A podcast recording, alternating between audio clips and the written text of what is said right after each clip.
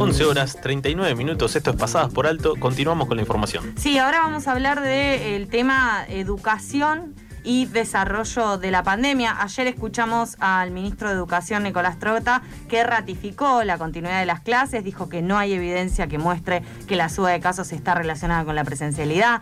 Hoy, la jefa de gabinete del Ministerio de Salud, Sonia Tarragona, se pronunció en la misma línea. Mientras tanto, en las últimas horas se confirmó una segunda muerte por COVID de un trabajador de la educación en la ciudad de Buenos Aires y también falleció Carmen Blanco, una docente de inglés de escuelas públicas de la provincia de Buenos Aires. Para poder hablar sobre toda esta situación que es muy compleja, que tiene varias aristas y conocer cómo es el contexto de la pandemia en el sistema educativo argentino, eh, estamos en comunicación ya con Manuel Becerra. Él es profesor de historia, formador de docentes y también autor del blog Fue la Pluma. Hola Manuel, ¿cómo estás? Bienvenido a FM La Tribu.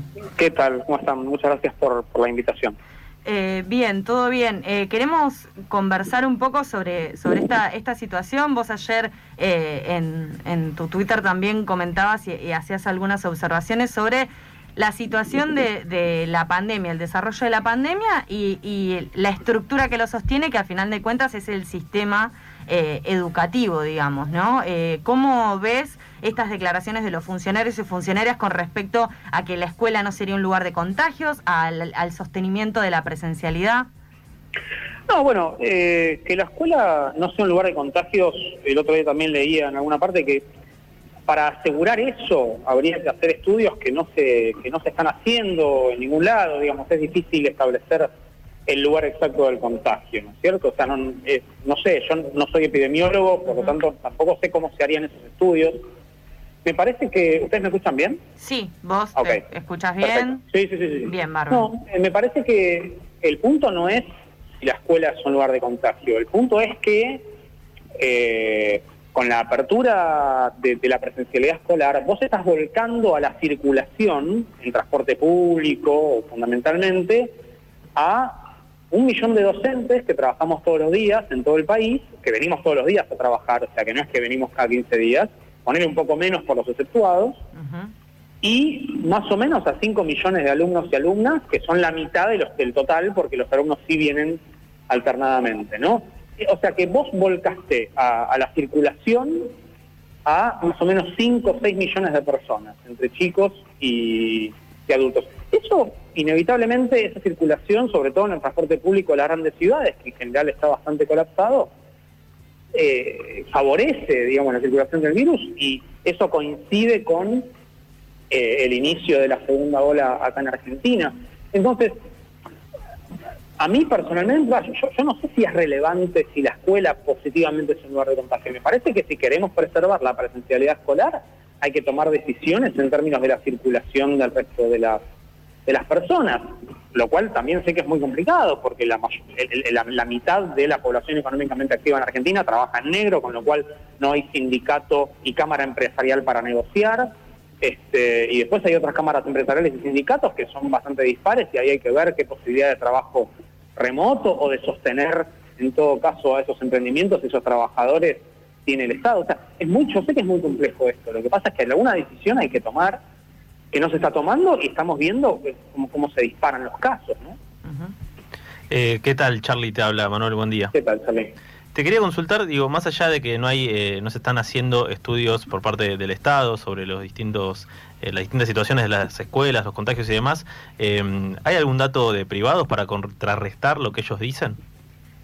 Eh, no, no, digamos, lo, que hay son cosas que circulan, ¿no es cierto? Nos enteramos que eh, murió tal, en, mi escuela tales burbujas se aislaron, mi hijo, mi compañera, yo, o sea, son todas, son todas eh, noticias que circulan en las bases, ¿no es cierto? Este, no hay no hay un relevamiento de eso que me parece que sería algo interesante que podrían hacer los sindicatos que no se está haciendo porque también exige cierta infraestructura que capaz los sindicatos, los sindicatos no tienen.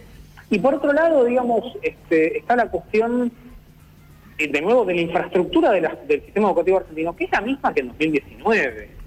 O sea, lo que, lo que, lo que cambió en términos de, cómo nos, preparamos para la presencialidad es una cuestión de logística, de horarios y días que se ven a la escuela. Ahora, el edificio es el mismo, los ventiladores son los mismos. Si ustedes están escuchando atrás mío, un tac, tac, tac, es un ventilador que está trabado, digamos. que yo estoy debajo de eso porque hace calor en la escuela y hay que tener la ventilación más o menos cruzada. No puede haber dos ventanas abiertas enfrentadas porque la mayoría de las escuelas están en medio de una, de una manzana y hay que tirar edificios abajo. Hay una serie de cuestiones que son las mismas que en 2019, cuando no había pandemia. ¿Entendés? Entonces, eh, no, no. Me parece que hay mucha gente que recién se está enterando de que el sistema educativo argentino funciona sobre la base del compromiso de muchos compañeros y compañeras pero luego de, y que, todo lo que no funciona, que, se denuncia, ¿no es cierto? En tal escuela faltan docentes, a mi hijo no le mandaron la tarea y que, está aceptado, y todo eso, bueno, que eso no funciona hace mucho tiempo y tiene un montón de factores que inciden sobre eso.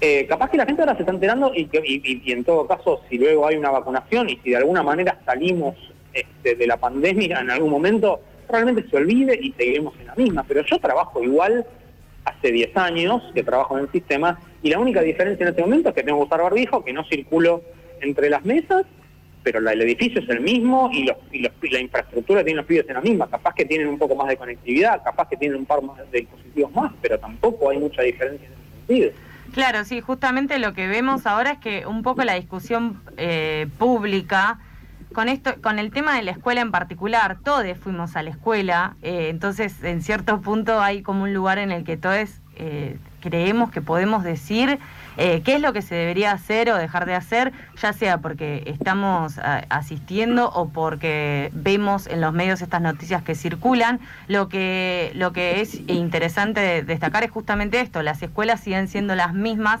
y la infraestructura que sostiene esta vuelta a la presencialidad cuidada o, como con los protocolos que, se quieran aplicar, eh, está sobre esta estructura. Entonces, en cierto punto, eh, se, se, trae como, por ejemplo, eh, una de las cuestiones que también se están trayendo ahora es el tema de la tecnología y que la tecnología llegó para quedarse. Y la tecnología en el sistema educativo argentino hace varios años que se viene introduciendo, ¿no? Y también es un proceso que no es de un día para el otro, que no es por una pandemia y por, una, por un contexto de crisis. ¿Cómo ves que es que se dio este este manejo y que se dio también esta vuelta a la presencialidad. ¿Cómo lo viste en los pibes? ¿Cómo lo viste en tu escuela, en tu caso personal de, docente? A mí me resulta interesante, es un debate más largo, ¿no? Pero me resulta interesante que, que digan la tecnología llegó para quedarse como si la tecnología fuera Internet.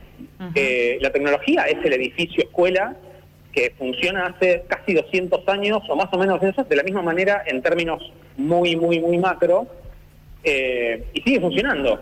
Entonces, la escuela es una tecnología que funciona aún sin Internet. Em, y después está la cuestión del acceso a Internet y a los dispositivos, que en todo caso son las nuevas tecnologías.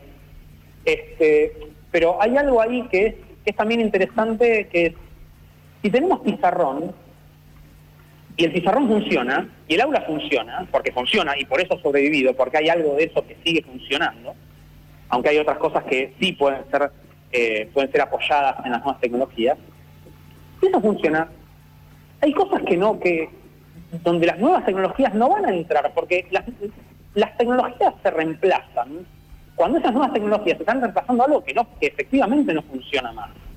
Entonces, a mí los archivos PDF me sirven, por ejemplo, para no andar haciéndole gastar plata en fotocopias a los pibes. Eso está bueno.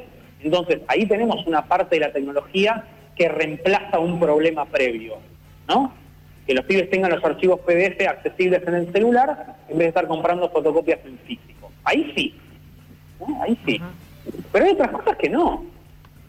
porque la escuela, aparte, digo, la docencia es un oficio artesanal, enseñar es un oficio artesanal. Entonces todo lo que vos le quieras poner de maquínico ahí tiene un límite muy grande.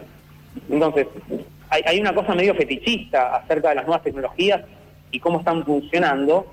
En ese momento yo sigo usando Classroom porque Obviamente los pibes vienen cada 15 días y en la semana que no vienen les dejo una tarea. Ahora, eventualmente, si eh, se solucionan los principales obstáculos epidemiológicos y volvemos a un, esquema con una presencialidad plena, que es una opción, o, puede ser no una vuelta, aunque haya superado los obstáculos, puede no irse hacia una presencialidad plena porque se ve que está bueno manejarlo así, porque son grupos chicos, es una opción posible. Ahora, si, si una presencialidad plena, yo no sé si seguiría usando el Classroom. Si los tengo acá los pibes.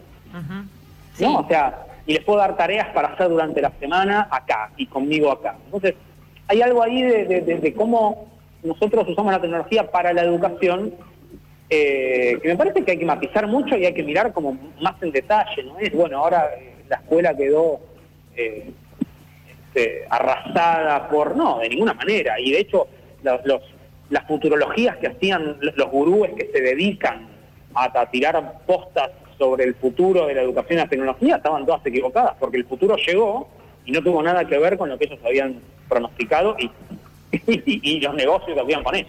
Sí, claro, eso a fin de cuentas es el interés que, está detrás. Te agradecemos mucho, Manuel, por haberte, por haber eh, dado estos minutos para charlar sobre el contexto de la pandemia a nivel educativo, sobre el tema de la presencialidad, sobre la escuela como un espacio eh, de circulación eh, de personas y, y con todo el movimiento que eso lleva en el medio de la pandemia, en el medio de la segunda ola. Te mandamos un abrazo y ante cualquier novedad estamos nuevamente en comunicación. Dale, un abrazo grande a Pasaba Manuel Becerra, él es profesor de historia, formador de docentes, también autor en el blog fue eh, La Pluma, justamente para traer, queríamos traer y dar un paso atrás y mirar un poco más lo que es el problema de la presencialidad de las escuelas frente a la situación que está pasando con el coronavirus. Sí, también teniendo en cuenta que, digamos, eh, todos los distintos protagonistas que, viven el día a día del sistema educativo eh, dicen eh, cosas muy similares. Digo que el sistema, la infraestructura del sistema educativo es muy similar a la que estaba antes de la pandemia, que incluso en ese momento ya había muchas cosas que se criticaban y que se exigían para, para mejorar y que con el cambio, con el correr de los meses no, no se modificaron de, una manera eh, significativa. La infraestructura escolar argentina es prácticamente la misma que en diciembre de 2019, decía Manuel, justamente que, también se viene arrastrando de mucho, de mucho antes. Veremos cómo continúa eh, esta situación en las escuelas de la ciudad y de todo el país.